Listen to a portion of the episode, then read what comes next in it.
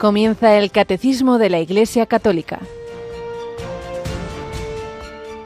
Un programa dirigido por el Padre Luis Fernando de Prada.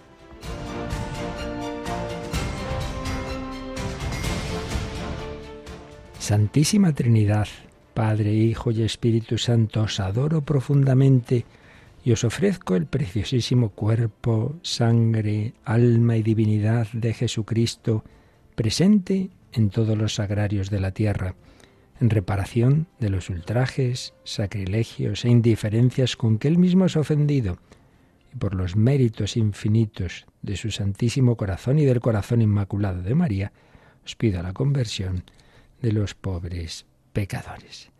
Alabado sean Jesús, María y José. Muy buenos días en este miércoles 25 de octubre de 2023.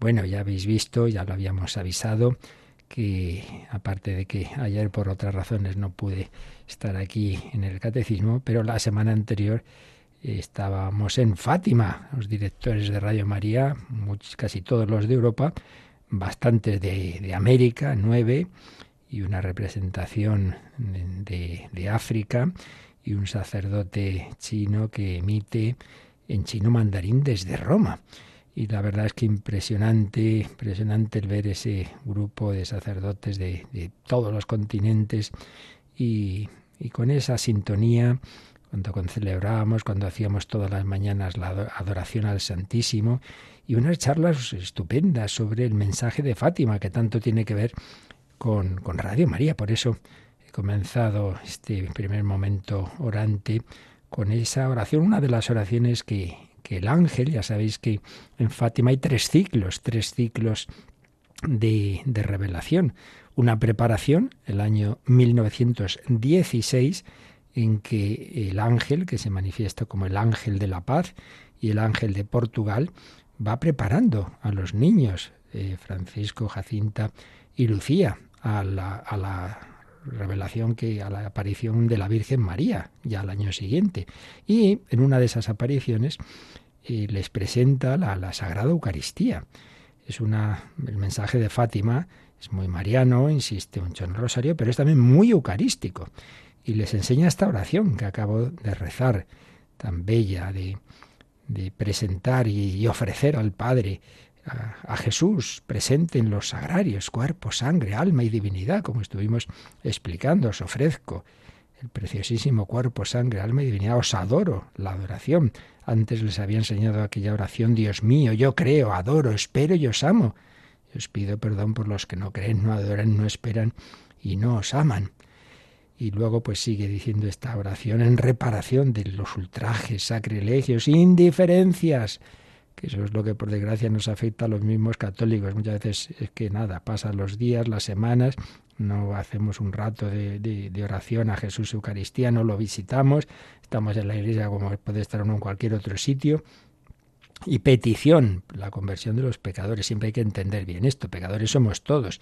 Cuando se habla de los pecadores es en el sentido de aquellas personas que están instaladas ya en una situación de alejamiento de Dios y, ahí se han quedado, sin, sin intención de cambio. Porque, repito, pecadores somos todos y por eso todos los días necesitamos pedir perdón. Pero se hace alusión a esa situación tan peligrosa, tan peligrosa, porque claro, es vivir al margen del centro de la vida, que es Dios, y eso hace que uno esté descentrado, y que si uno muere así, se queda sin Dios. Por eso ese mensaje de, petición, de, conversión. Decía que hay tres ciclos de apariciones, las del ángel en 1916, las apariciones de la Virgen María desde 13 de mayo de 1917 al, al 13 de octubre de ese mismo año, y luego eh, esto prosiguió, eh, mueren jóvenes muy pequeñitos, Jacinta y Francisco, pero luego Lucía, en su primera etapa de religiosa, Dorotea, estuvo en Galicia y allí tiene también otras revelaciones importantes, donde está todo el tema de los primeros sábados de mes, etcétera. Y luego ya ingresó Carmelita Descalza en el Carmelo de Coimbra y lo pudimos visitar. Estuvimos allí con las carmelitas, nos hablaron de Sor Lucía, que a fin de cuentas pues no murió, hace, poco, en 2005, creo recordar, o 2006, no estoy seguro ahora. Y la verdad es que todo muy provechoso y luego pues unas charlas sobre el mensaje de Fátima pues muy muy interesantes muy profundas. Y una de las claves es esta que os digo, un mensaje muy eucarístico y por supuesto muy escatológico. Se nos habla de las realidades últimas, del cielo, del infierno, del purgatorio, de, de, la presencia y ayuda de los ángeles, en fin, todo lo que es el, el contenido de nuestra fe, lo esencial, la Santísima Trinidad, la Encarnación, la Virgen, la Eucaristía, está muy presente en este mensaje de Fátima, como lo está en Radio María, una radio que llama a la conversión. Y hablando, por cierto, del purgatorio, bueno, aquí tenemos a Natalia, no porque nos haga sufrir un purgatorio, todo lo contrario, es un cielo de muchacha. Buenos días, Natalia. Buenos días, padre, buenos días pero sí que me acuerdo, me, lo, me he acordado de, porque ayer comenzábamos la novena por las almas del purgatorio, ¿verdad? Efectivamente, ayer comenzábamos y todos nuestros oyentes se pueden unir en esta novena justo después de terminar el rezo de la hora intermedia, sobre las doce y cuarto o más o menos.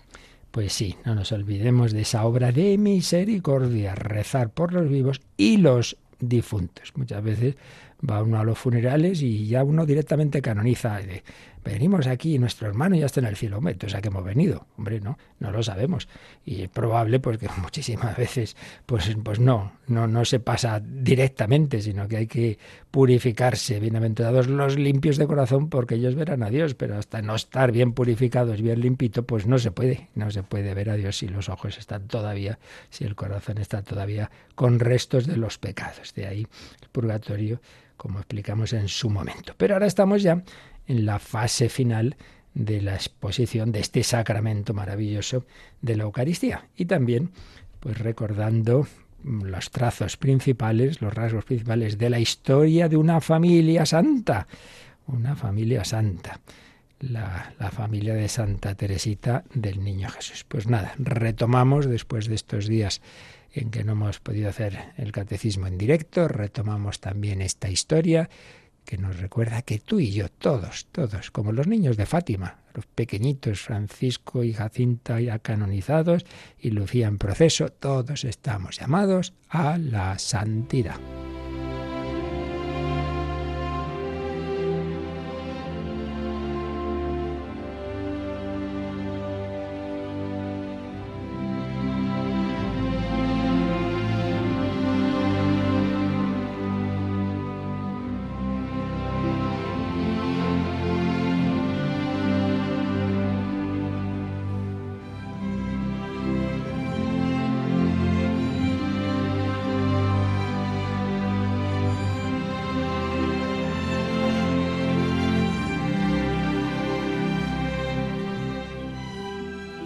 Historia de una familia, una escuela de santidad. Recogemos las claves principales de esta obra del padre Esteban José Piat sobre la familia de Santa Teresita del Niño Jesús. Y recordemos que tras la muerte de la madre, dejando sus cinco hijas y, a su querido esposo Luis, pues la familia se traslada de Alençon a Lisieux, porque allí vivía eh, un hermano de, de esa difunta esposa, un hermano y su mujer y sus hijas, y ellos habían comprometido, la madre en concreto, pues que haría de segunda madre de, de, estas niñas, sobre todo de las pequeñas, porque bueno, ya las mayores, la verdad es que María y Paulina pues habían tomado muy en serio, pues también colaborar en la casa y en la educación de las pequeñas.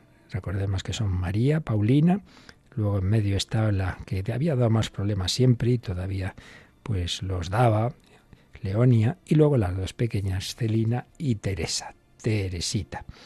Bien, pues allí en, en Lisieux eh, el padre prefirió que no estuvieran internas, como habían estado las mayores, eh, que no estuvieran internas sus pequeñas, pero la suerte, digamos, es que allí había un buen colegio, un colegio de mm, donde en Lisieux, donde podían ir a estudiar en régimen medio medio pensionista.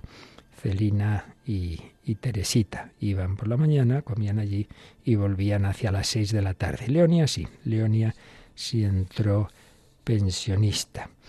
Bueno, pues el padre recogía a sus niñas y ya sabemos que era un hombre muy cariñoso con estas pequeñas y de una manera muy particular con la más pequeñita, su reinecita, como la llamaba, lo cual no quiere decir que no tratara a todas con, con cada una, tenía un cariño especial. Pero lo que señala el autor de esta obra es que siendo tan cariñoso eso no se y, a pesar de haberse quedado viudo y eso, nada de eso le llevaba a perder, digamos, también la seriedad eh, y la exigencia. Y de hecho, cuando las notas de Teresita no eran todo lo que tenían que ser, revelaba con claridad su contrariedad. Y de hecho, pues Teresita, a veces la pobre, se ponía triste viendo que su padre pues no, no, se había puesto demasiado contento precisamente por saber algo de eso. Por supuesto, jamás, jamás puso en duda la autoridad de las profesoras. Esto que comentan muchas veces los profesores hoy día, de que en otros tiempos, cuando estudiábamos otras generaciones, si el profesor nos había regañado y eso se le había comunicado a los padres, luego los padres nos regañaban también a nosotros. Hoy día regaña a los profesores al niño y vienen los padres a protestar al colegio. Bueno, no digo siempre, evidentemente, pero es bastante habitual. Un, ponerse del lado del niño, mi niño, es que vamos, hombre, que no se, no se le puede decir nada. Eso no es nada bueno. Todo quitar problemas, si todavía entra algodoncitos, pues desde luego don Luis no hacía eso con sus niñas, sino que si las regañaban, estaba totalmente del lado de los profesores, nada de decir, ay pobrecitas, que os han juzgado mal. Y eso es una buena enseñanza también para nosotros.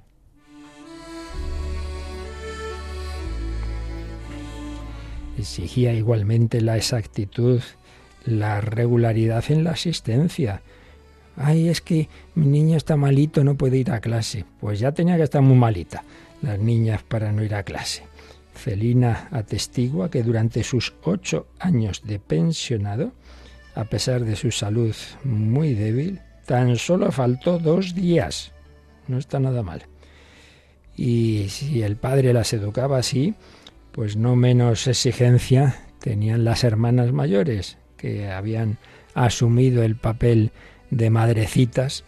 Cada una de las mayores había adoptado, entre comillas, a una de las pequeñas y querían educarlas bien. Y tampoco se secundaba la moda, que, pudiera excitar la vanidad. En fin, que, no faltaba detalle. Y un régimen en el que había mucho amor, mucho amor, pero a la vez exigencia. Hay una frase que yo oí hace muchos años, que ya la he contado aquí más de una vez, pero siempre vale la pena recordar las, las grandes ideas, que decía así, la exigencia sin amor me subleva. Simplemente que me exijan así en plan eh, cuartelero, hombre, pues esto, no, se trata de eso. La exigencia sin amor me subleva. El amor sin exigencia me degrada. Todo, ay, ay, cuánto te queremos, ay, pobrecito, pobrecito mío. Y, no te exigen. El amor con exigencia me eleva. El verdadero amor no quiere decir caprichos y, y sí, sí, lo que quiera, lo que quiera el niño. No. Amor que exige. Y ese es el amor que Dios nos tiene. Nos ama incondicionalmente tal como somos, pero para irnos elevando, a irnos cada vez pareciendo más a Él.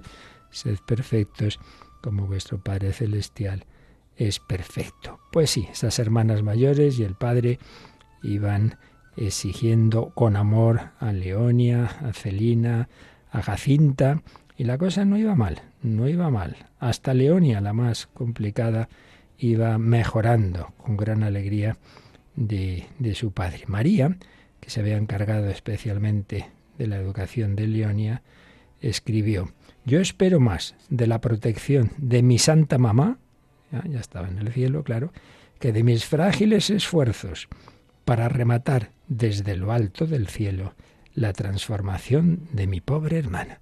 Siempre tenía un poquito esa, esa ese dato o esa manera de hablar de Leonia, la pobre Leonia, mi pobre hermana, porque pues a un nivel natural y, moral pues había tenido muchos menos eh, talentos, digamos, mm, que, que, las otras hermanas y un desarrollo más lento y un carácter difícil, luego aquello que contamos, que por culpa de una criada pues también había sido muy rebelde, en fin.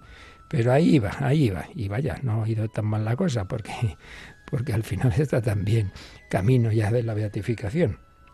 En cuanto a Celina, pues se adaptó, se adaptó al, régimen del, colegio enseguida y con su fervor eh, recibió su primera comunión.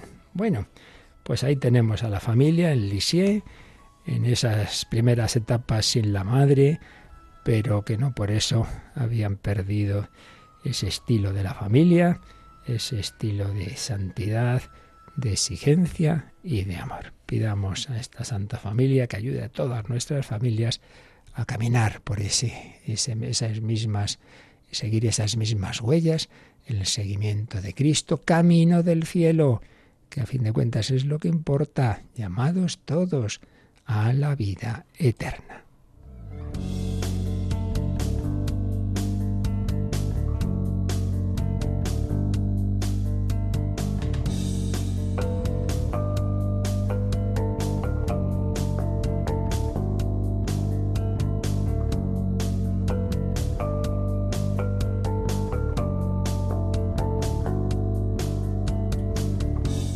Llamados a la vida eterna. Y la vida eterna entra en la vida terrena a través sobre todo de la Eucaristía. La Eucaristía es el cielo en la tierra, es el resucitado con ese cuerpo, verdadero cuerpo humano, cuerpo, alma, sangre y divinidad, el resucitado glorioso del cielo se hace presente en la Eucaristía, se hace presente en las celebraciones eucarísticas y se queda en nuestros sagrarios. Pues estamos en este séptimo apartado de la exposición que el catecismo hace de este sacramento de los sacramentos, la Eucaristía, el séptimo, recordemos, el primero fue la Eucaristía fuente y culmen de la vida eclesial, el segundo el nombre o nombres de este sacramento, las muchas dimensiones que tiene la Eucaristía, que se reflejan en sus diversos nombres, en tercer lugar, la Eucaristía en la economía de la salvación, es decir, cómo Dios fue preparando, anticipando, profetizando en el Antiguo Testamento, los signos del pan y del vino y ya la institución de la Eucaristía por Jesús en la última cena. Cuarto apartado, la celebración litúrgica de la Eucaristía, como a lo largo de los siglos de la historia de la Iglesia, desde el primer momento aparecen los elementos esenciales y luego, bueno, con sus matices, estuvimos viendo el desarrollo de la celebración, las partes de la misa, etcétera. Y luego ya las grandes dimensiones de la Eucaristía. En primer lugar vimos en el apartado quinto el sacrificio sacramental, acción de gracias, memorial y presencia. La Santa Misa es sacrificio, es memorial del misterio pascual y se hace presente en él Jesucristo de una manera sustancial, corporal, que sigue después de la misa. En esas formas consagradas sigue esa presencia. Sexto apartado, el banquete pascual, porque no solamente es un sacrificio que se ofrece, sino que esa víctima la recibimos en comunión, en un banquete, el banquete, tomad y comed. Sexto apartado. Y ya séptimo apartado, en el que estamos ahora, la Eucaristía piños future gloria en latín, es decir, prenda de la vida eterna. Y recordábamos esta antífona de Santo Tomás de Aquino, oh sagrado banquete, en que Cristo es nuestra comida, se celebra el memorial de su pasión, el alma se llena de gracia y se nos da la prenda de la gloria futura. Pues sí, en la Eucaristía viene a nosotros el resucitado, es el cielo en la tierra, pero es también anticipación del banquete celestial. La última frase del número 1402 que veíamos es eso, la Eucaristía es la anticipación de la gloria celestial. Bueno, pues nos quedan tres números de este apartado. Vamos con el siguiente, Natalia, el 1403. En la última cena, el Señor mismo atrajo la atención de sus discípulos hacia el cumplimiento de la Pascua en el reino de Dios. Y os digo que desde ahora no beberé de este fruto de la vid hasta el día en que lo beba con vosotros de nuevo en el reino de mi Padre. Cada vez que la Iglesia celebra la Eucaristía, recuerda esta promesa y su mirada se dirige hacia el que viene. En su oración implora su, venida. Maránata. Ven, Señor Jesús, que tu gracia venga y que este mundo pase.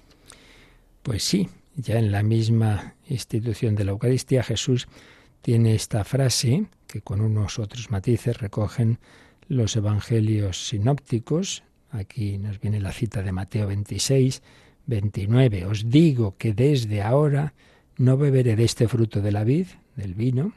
Él ha consagrado ahí en la Eucaristía. Han tomado una copa de vino normal y luego viene la institución de, la consagración del, vino en su sangre. Y dice, pero ya desde ahora no beberé de este fruto de la vid hasta el día en que lo beba con vosotros de nuevo en el reino de mi Padre. Está haciendo alusión ya al banquete celestial. Es decir, ahí ya hay una alusión clara de la, a, la dimensión escatológica de la Eucaristía. Y luego el catecismo nos recuerda que cada vez que la Iglesia celebra la Eucaristía, recuerda esta promesa y hay una mirada hacia el que viene. Eso del que viene está en, aquí cita, Apocalipsis 1.4.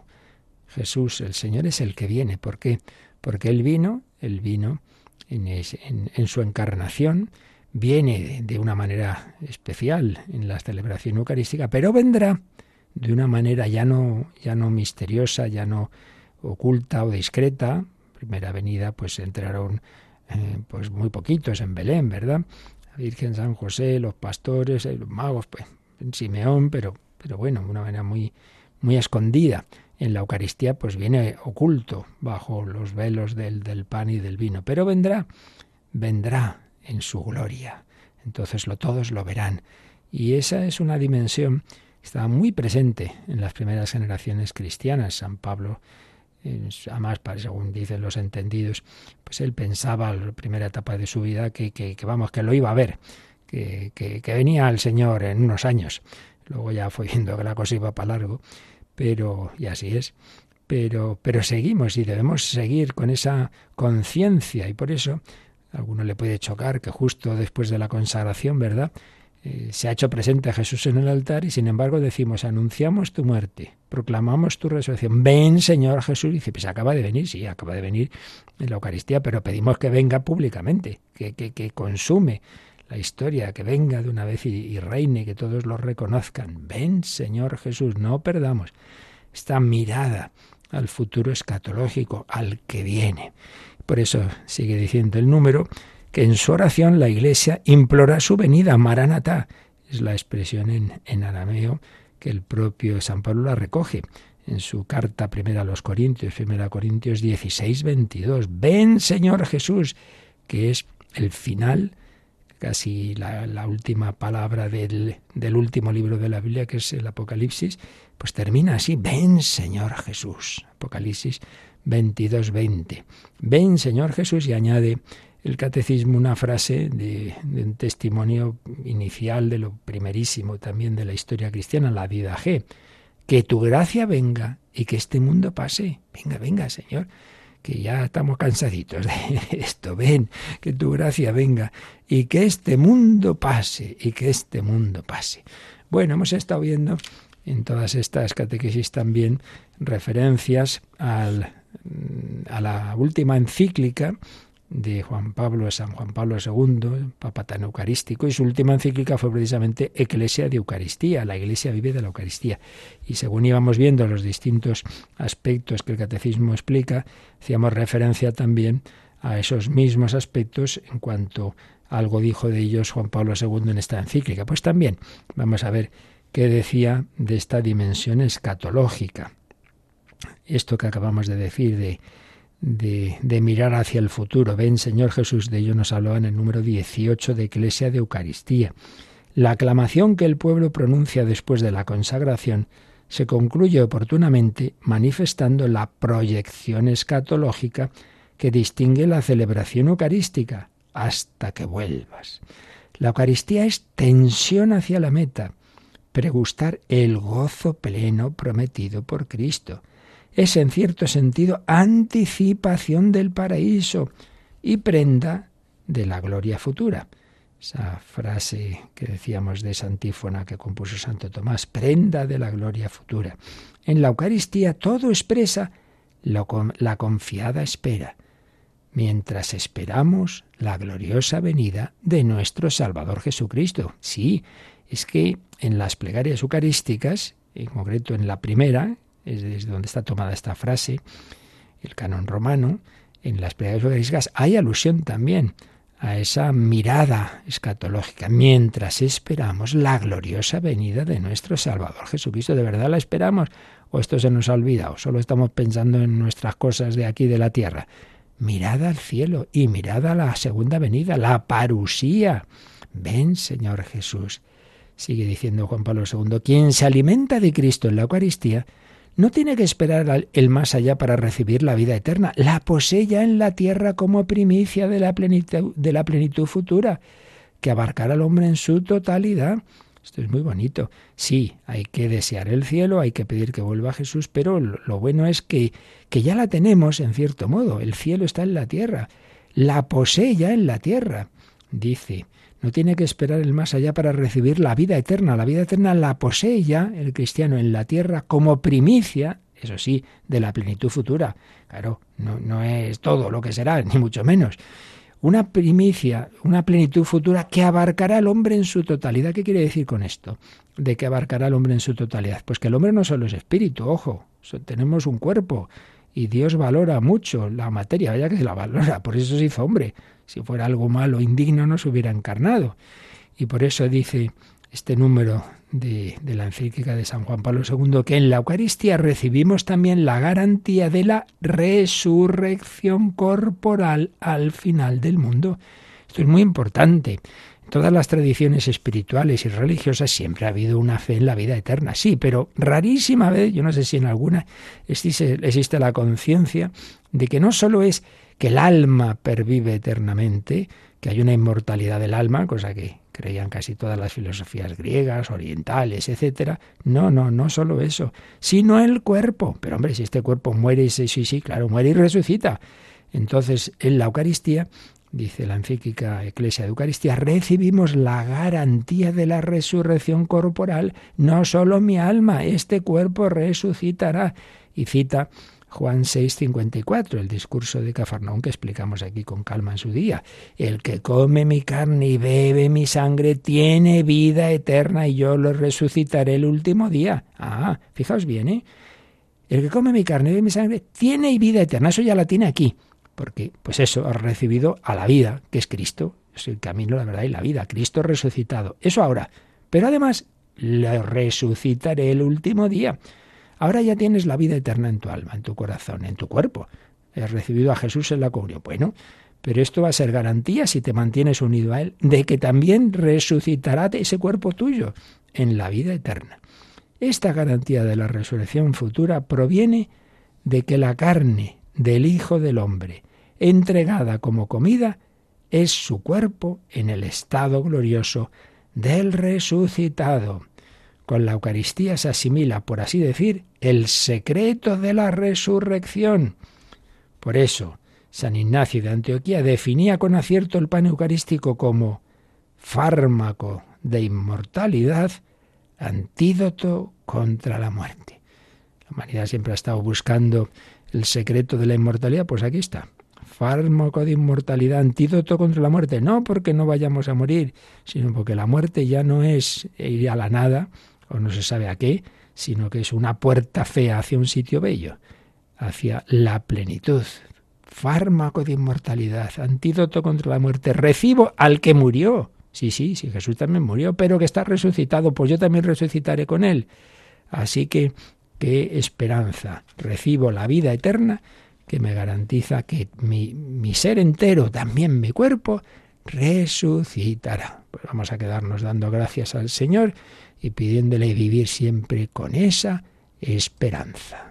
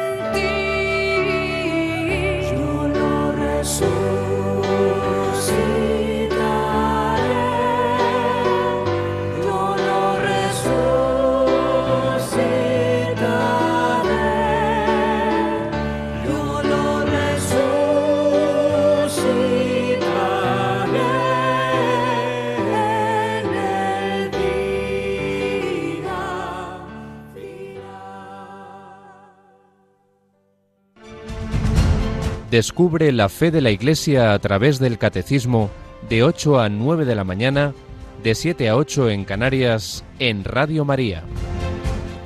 Yo lo resucitaré en el día final. Esa mirada de esperanza a nuestra futura resurrección y también mirada a esa segunda venida de Jesús. Y a ese respecto, como nos ha hablado de esa parusía del ven Señor Jesús, el catecismo nos sugiere que recordemos lo que vimos en su momento sobre esa parusía, por lo menos uno de los números, en concreto el número 671, pues vamos a releer lo que ya digo, ya lo explicamos, es complejo el tema, y lo explicamos con detalle en su día. Siempre recordad que podéis mirar lo que os interese de lo que ya se ha explicado, pues buscando este tema en nuestro podcast. Pero vamos por lo menos a leer ese número 671. El reino de Cristo presente ya en su Iglesia no está todavía acabado con gran poder y gloria con el advenimiento del Rey a la tierra. Este reino aún es objeto de los ataques del poder de los poderes del mal a pesar de que estos poderes hayan sido vencidos en su raíz por la Pascua de Cristo.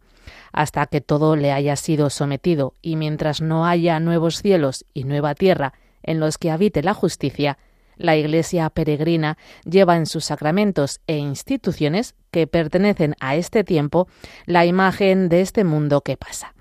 Ella misma vive entre las criaturas que gimen en dolores de parto hasta ahora y que esperan la manifestación de los hijos de Dios.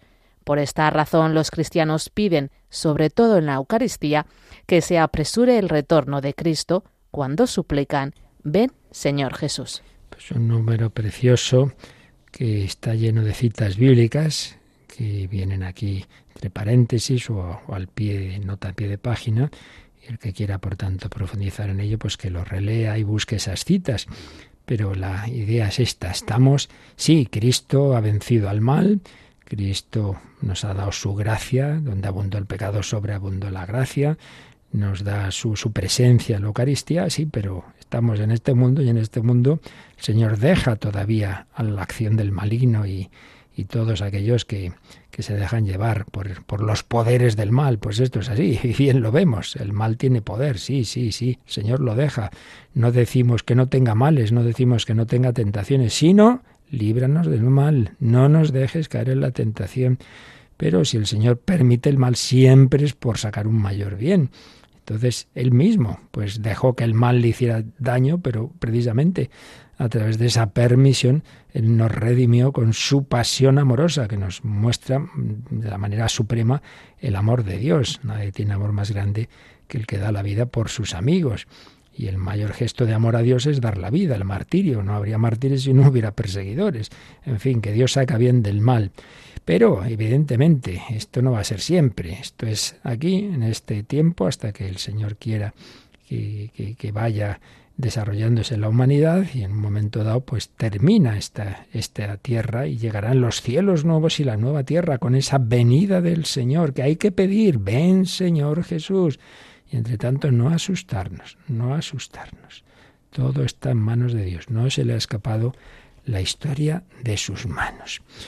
Bien, veíamos en esta dimensión escatológica esta, esta esperanza de la segunda venida de Cristo, veíamos también la esperanza de nuestra propia resurrección. Pero hay otro número de la encíclica de San Juan Pablo II, Iglesia Eucaristía, que hace alusión a otra dimensión escatológica, que también está presente en la Eucaristía. ¿Cuál? Pues la presencia de, de la Iglesia celestial. No solo es eh, la dimensión escatológica no solo es que está con nosotros, que viene a nosotros Cristo resucitado, que vendrá al final de los tiempos, que nos resucitará, sino también que en la Eucaristía hay una comunión con la Virgen, con los santos del cielo, con los ángeles. De hecho, cuando eh, Santa Teresita hace su primera comunión, ella hace alusión a esto, de que tuvo como la, esa experiencia de que al recibir a Jesús estaba ahí también su madre. si venía al cielo, el cielo entró en su corazón, pues, pues con Jesús estaba su madre, como una comunión con esa madre difunta, ¿no? Pues eso debemos tenerlo presente también. Y así lo dice el número 19 de Iglesia de Eucaristía. La tensión escatológica suscitada por la Eucaristía expresa y consolida la comunión con la Iglesia celestial. No es casualidad que en las anáforas orientales y en las plegarias eucarísticas latinas se recuerde siempre con veneración a la gloriosa siempre Virgen María, Madre de Jesucristo nuestro Dios y Señor. Así es como se, hace esa, esa, invocación a María en la, en la plegaria eucarística primera, el canon romano. La gloriosa siempre Virgen María, Madre de Jesucristo, nuestro Dios y Señor, a los ángeles, a los santos apóstoles, a los gloriosos mártires, a todos los santos. Sabéis que después de la consagración, en esas invocaciones que vienen a continuación, Siempre hay alusión, en efecto, a, la Virgen. Se añadió también a su esposo San José, a su esposo San José, y a los mártires, a los apóstoles y a todos los santos. Es un aspecto de la Eucaristía que merece ser resaltado. Mientras nosotros celebramos el sacrificio del Cordero, el Cordero con mayúscula es Cristo, nos unimos a la liturgia celestial asociándonos con la multitud inmensa que grita, la salvación es de nuestro Dios que, está sentado en el trono y del Cordero. Apocalipsis 7:10. Esto ya lo vimos en su momento. La liturgia terrena es participación de la liturgia celestial. Por eso, aunque eh, celebre la Eucaristía el sacerdote solo o con un, monaguillo, un fiel, no están solos. Están ahí los ángeles, los santos, la Virgen, no faltaría más. y ahí en el cielo está esa multitud inmensa de los salvados, de los redimidos, de, todos los santos, que grita esto de cita de Apocalipsis 7, 10, las salvaciones de nuestro Dios, que está sentado en el trono, y del Cordero, es decir, el verbo hecho carne que nos ha redimido con el sacrificio de su vida. Y termina el número 19 con un par de frases preciosas de San Juan Pablo II. Dice así, la Eucaristía es verdaderamente un resquicio del cielo que se abre sobre la tierra. Qué bonito. Estamos aquí ya asfixiados de, de esta inmanencia, pues mira, recibe la luz del cielo. La Eucaristía es un resquicio del cielo que se abre sobre la tierra. Y segunda frase, es un rayo de gloria de la Jerusalén celestial que penetra en las nubes de nuestra historia y proyecta luz sobre nuestro camino pues muchas veces hay nubes y nubarrones en nuestra historia particular, familiar, nacional, mundial. Sí, ahora mismo hay muchos nubarrones. Bueno, pues deja que entre el rayo de gloria de la Jerusalén celestial, tranquilidad y buenos alimentos, como solemos decir. No, no te preocupes, todo está en manos de Dios. Pero recibe a Jesús Eucaristía y podrás caminar, peregrinar en esta vida complicada con ese rayo de gloria de la Jerusalén celestial que penetra en las nubes de nuestra historia y proyecta luz sobre nuestro camino. Bueno, pues no está nada mal este rayo de luz que nos da el catecismo hoy con esta mirada a la vida eterna, a la dimensión escatológica y a no olvidarnos de la comunión con la iglesia celestial. La iglesia no solo es la de aquí, es ante todo es esa iglesia que ha llegado ya a su destino y bueno, vamos de camino, vamos peregrinando, pero precisamente para llegar al destino hay que alimentarse bien. Y el alimento ante todo y sobre todo es la Eucaristía. Bien, pues esta, estas reflexiones de tipo escatológico siguen en dos números más. A ver, ya se nos va yendo el tiempo, pero bueno, nos da tiempo a leer por lo menos el, el siguiente número, el 1404. La Iglesia sabe que ya ahora el Señor viene en su Eucaristía y que está ahí en medio de nosotros. Sin embargo, esta presencia está velada. Por eso celebramos la Eucaristía mientras esperamos la gloriosa venida de nuestro Salvador Jesucristo, pidiendo entrar en tu reino, donde esperamos gozar todos juntos de la plenitud eterna de tu gloria. Allí enjugarás las lágrimas de nuestros ojos, porque al contemplarte como tú eres Dios nuestro, seremos para siempre semejantes a ti y cantaremos eternamente tus alabanzas por Cristo, Señor nuestro. Bueno, pues como veis, este número está repleto de citas de las propias plegarias eucarísticas. Qué maravilla. Dice que celebramos la Eucaristía mientras esperamos la gloriosa venida de nuestro Salvador Jesucristo. Eh, aparece así, esto es lo que llamamos el embolismo, es decir, la prolongación del Padre nuestro. al final, y líbranos del mal, pues sigue una oración, líbranos Señor de todos los males, y luego pues se habla esto, ¿no? Mientras esperamos la gloriosa venida de nuestro Salvador Jesucristo, pues que sea verdad que la esperamos, que la pedimos, pidiendo entrar en su reino. Y ahora cita la plegaria eucarística tercera en la parte de la oración por los difuntos, que es esta plegaria tiene ahí esta oración preciosa. Dice, donde esperamos gozar todos juntos de la plenitud eterna de tu gloria. Esperamos gozar todos juntos. Otro aspecto, ¿eh? el cielo no es algo individualista. Una parte de la gloria del cielo es que no estaré yo solo, sino todos juntos, todos aquellos que hayan aceptado. Se entiende, claro, ya hemos repetido millones de veces que Dios no obliga a nadie, pero todos juntos, todos los que hayan aceptado esa invitación al banquete celestial, pues eso también será parte de la alegría del cielo. Esperamos gozar todos juntos de la plenitud eterna de tu gloria. Aquí ya tenemos la gloria de Dios, tenemos al resucitado, pero no lo podemos ver cara a cara. Ahí sí, esperamos gozarlo, todos juntos. Y aquí se pasa mal y se sufre, sí. Y entonces añade, allí enjugarás las lágrimas de nuestros ojos. ¿Recordáis una de las bienaventuranzas, verdad? Bienaventurados los que lloran, porque ellos serán consolados. Allí enjugarás las lágrimas de nuestros ojos.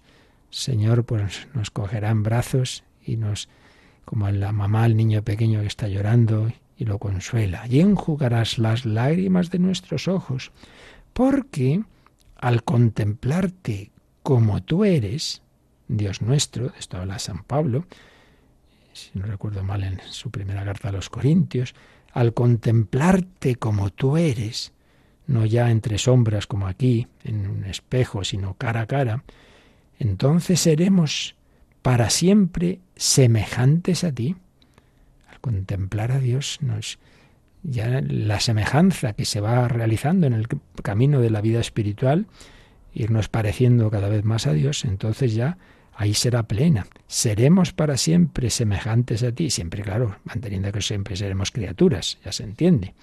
Y cantaremos eternamente tus alabanzas. Cantaré eternamente las misericordias del Señor. ¿Cuántos santos han muerto diciendo, cantando o pensando esto? Cantaré, como Santa Teresa, cantaré eternamente las misericordias del Señor. ¡Qué maravilla! Pues sí, eh, son reflexiones que nos da el catecismo con referencias a la Sagrada Escritura y a la propia liturgia eucarística, que nos vienen muy bien, porque estamos tan centrados en esta vida que digamos estar aquí para siempre, que no, hombre, que no, que estos son cuatro días. Hay que mirar hacia lo alto, hay que mirar hacia el cielo. Jesús viene, pero estamos todavía aquí, muchas veces en estas circunstancias difíciles y a veces llorando. Bueno, pues allí enjugarás las lágrimas de nuestros ojos, porque al contemplarte como tú eres Dios nuestro, seremos para siempre semejantes a ti, mientras esperamos la gloriosa venida de nuestro Salvador Jesucristo. Y entre tanto, ¿qué hay que hacer? ¿Aquí perder el tiempo? Pues no, vamos a leer, nos sugiere el catecismo que releamos otro número de los que vimos en su momento, hablando de, del más allá, el número 1041. El mensaje del juicio final llama a la conversión mientras Dios da a los hombres todavía el tiempo favorable, el tiempo de salvación. Inspira el santo temor de Dios. Compromete para la justicia del reino de Dios. Anuncia la bienaventurada esperanza de la vuelta del Señor, que vendrá para ser glorificado en sus santos y admirado en todos los que hayan creído. Pues de nuevo, la insistencia en que tengamos esa mirada hacia el futuro escatológico. Y aquí se hacía alusión, cuando íbamos explicando el credo, y por eso este repaso de este número 1041 es de lo que vimos a propósito del juicio final. Entonces ahí nos decía el catecismo que, que claro, que, somos libres, sí, por eso podemos hacer el bien y el mal, sí, sí, pero eso no quiere decir que, nos, que no tengamos que dar cuenta de nuestra vida.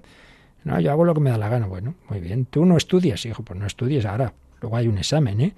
Y el examen es el juicio final. Y además ya te han dicho las preguntas. Amor a Dios y amor al prójimo. Pues tú verás lo que haces. El mensaje del juicio final llama a la conversión. Si no estoy viviendo como debo, bueno, estás a tiempo todavía, pero espabila que esto, que la vida se acaba, cuando menos lo esperas. El mensaje del juicio final llama a la conversión, mientras Dios da a los hombres todavía el tiempo favorable, el tiempo de la salvación. Sí, sí, tenemos tiempo, no sabemos cuánto, pero, pero hay que aprovecharlo. Y dice que ese mensaje del juicio final nos inspira el santo temor de Dios. Siempre hay que tener cuidado. El santo temor de Dios no es miedo a Dios como si Dios fuera mi enemigo y viene a pillarme, no, hombre, no, en absoluto. Pero es tomar en serio a Dios y es tenerme miedo más bien a mí mismo de que yo pueda perder a Dios y darme cuenta de que la vida es algo muy serio y que no hay otra. O sea, que no hay una segunda oportunidad. Esta la ha vivido mal, pero bueno, hay una segunda vida. Déjese de historias. Eh, hay gente que no cree las verdades reveladas por Dios y luego cree las cosas más raras que le vienen de no se sabe, bueno, sí sabemos de dónde. Inspira el santo temor de Dios, compromete para la justicia del reino de Dios y anuncia la bienaventurada esperanza de la vuelta del Señor. Volvemos a lo mismo. Esa, esa esperanza de, de la parusía que tenemos muy perdida. Venga, hay que recordarlo. Ven, Señor Jesús. El Señor vendrá. Y aquí cita a San Pablo. Segunda Tesalonicenses. Las cartas a los tesalonicenses son las dos muy insisten mucho en los temas de, de la escatología y de la venida segunda de Jesús. Vendrá para ser glorificado en sus santos y admirado en todos los que hayan creído. Bueno, seguiremos comentando este número 1404, pero creo que todo lo que estamos viendo en este apartado nos viene muy bien, muy bien para levantar la mirada, porque la tenemos muy hacia abajo, muy hacia abajo, como aquella pobre mujer encorvada, llevaba muchos años que no podía levantar la mirada, Jesús la curó, pues es un símbolo. Que muchas veces vamos por la vida solo pensando, ay, ay, ay mi salud, ay mi trabajo, ay mi dinero, ay qué será mañana, y hijo, que te vas a morir, mira un poquito más algo, algo más arriba, ¿no? Ven, Señor Jesús. Pues se lo pedimos al Señor, se lo pedimos a la Virgen María, pedimos vivir bien la Eucaristía, el sagrado banquete en que se nos da Cristo resucitado como alimento. Lo meditamos y si os dais prisita, pues si tenéis alguna consulta de este u otros temas, lo podéis enviar y si no, en cualquier caso, dejarlo en el correo electrónico y mañana responderíamos. Ven, Señor Jesús. Participa en el programa con tus preguntas y dudas. Llama al 91005 9419. 91005 9419. Puedes escribir un mail a catecismo arroba radiomaria.es o escribirnos un mensaje al teléfono de WhatsApp 668 594 383 668 594 383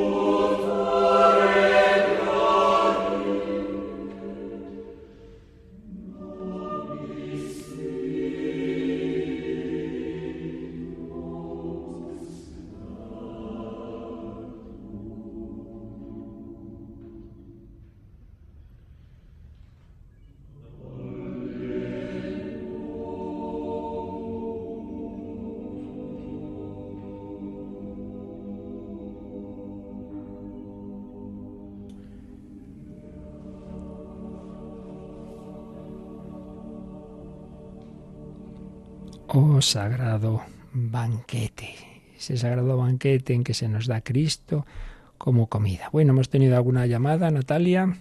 Sí, padre, buenos días. Una oyente nos ha llamado, no preocupada, pero sí porque ella me, ha, me ha dicho que ella es el caso extremo en el que, en el sentido que ni mucho menos piensa en el suicidio y demás, sino que simplemente todos los días y de forma constante piensa en en estar con el Señor y poder disfrutar del banquete del Señor, es decir, que piensa más en lo que está por venir más que en la vida que tiene ahora mismo. Entonces, pide que si le puede dar algún tipo de consejo.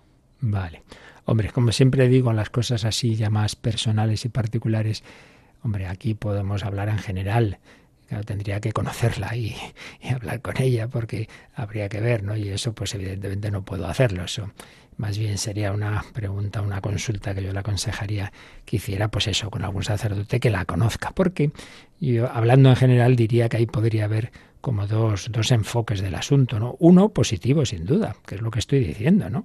Hombre, claro que sí, que hay que tener presente, todos los santos han tenido presente todos los días, muchos santos, pues eso, Señor, pues pues que en cualquier momento, cuando tú me llames, y yo encantado, vivo sin vivir en mí, tan alta vida espero que muero, porque no muero. O sea, que, que está bien esa, esa mirada al, a la vida eterna. Ahora bien, si eso fuera ya con un tono, por un lado, yo que sé, negativo, esta vida, ay Dios mío, yo no quiero estar aquí, hombre, ahí ya habría que tener cuidado, porque Dios sabe o sea, si, si, no, ya nos habría creado todos directamente en el cielo. Pues no, no es eso. Tenemos una misión en la tierra.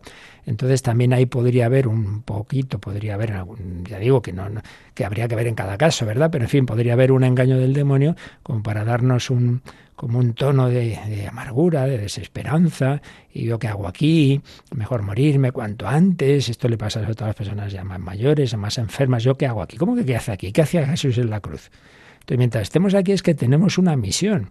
Entonces, que lo que estoy diciendo de esa mirada a la vida eterna no nos quite la conciencia de que, bueno, pero mientras tanto, yo aquí estoy llamado a edificar el reino de Dios aquí, con el corazón allí, los pies en la tierra, el corazón en el cielo. Entonces, bueno, pues conjugar ambas cosas. Eh, señor, que, que, que yo tenga ese deseo de estar contigo, por ahí vamos bien pero que me quiero escapar cuanto antes de aquí porque ya estoy harto de esta vida, ahí ya podemos no ir tan bien. Eso es lo que le diría así, hablando en general, pero repito que, claro, estas cosas son más para, para hablarlas con quien ya conozca a nuestra querida oyente. Muy bien, pues seguiremos con esto. Y bueno, pues vamos a terminar con una de esas oraciones de la que enseñó el ángel a los niños. Dios mío, yo creo, adoro, espero y os amo. Y os Pido perdón por los que no creen, no adoran, no esperan y nos aman. Sin olvidar, y esto lo añado yo, que los primeros que muchas veces no creemos, no adoramos, no esperamos y no amamos, al menos como debíamos, somos nosotros. No es que estén ahí los malos, aquí nosotros los buenos, sino que esto nos afecta a mayor o menor medida a todos. Dios mío, creo, adoro, espero y amo. La bendición de Dios Todopoderoso, Padre, Hijo y Espíritu Santo, descienda sobre vosotros. Alabado sea Jesucristo.